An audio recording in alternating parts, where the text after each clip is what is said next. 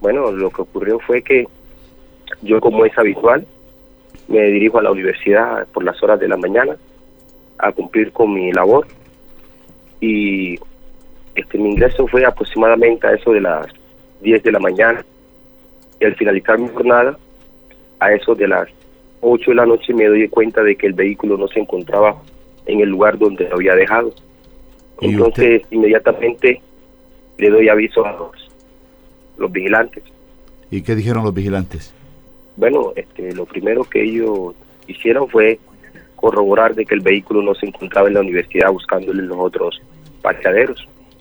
Y, bueno, no, no encontraron el vehículo, el vehículo, pero, pero, pero cuando salen o cuando ingresan, me imagino que en la portería se, se, se dice qué placa es, de quién es, eh, si es profesor, de qué facultad.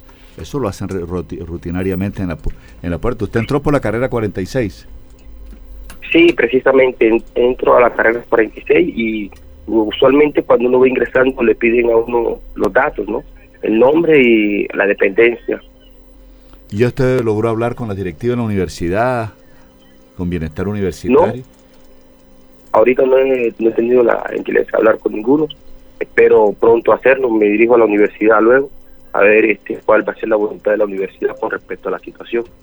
Oiga, profesor Boris Reyes, sería bueno que nos enviara a través de nuestro WhatsApp la imagen del vehículo para colocarlo en nuestras redes sociales y la gente que lo vea pueda anunciar a la policía, ¿no? Puede denunciarlo. Ok. Pero creo que no es la primera vez que está pasando esto en la universidad. Parece que ya otros vehículos han sido eh, robados y, la verdad es que no han tenido eh, información la, la prensa sobre este tipo de hechos. Bueno, sí, yo me estuve enterando que ya ha ocurrido en otras ocasiones pero bueno, tampoco no, no tenía conocimiento de eso.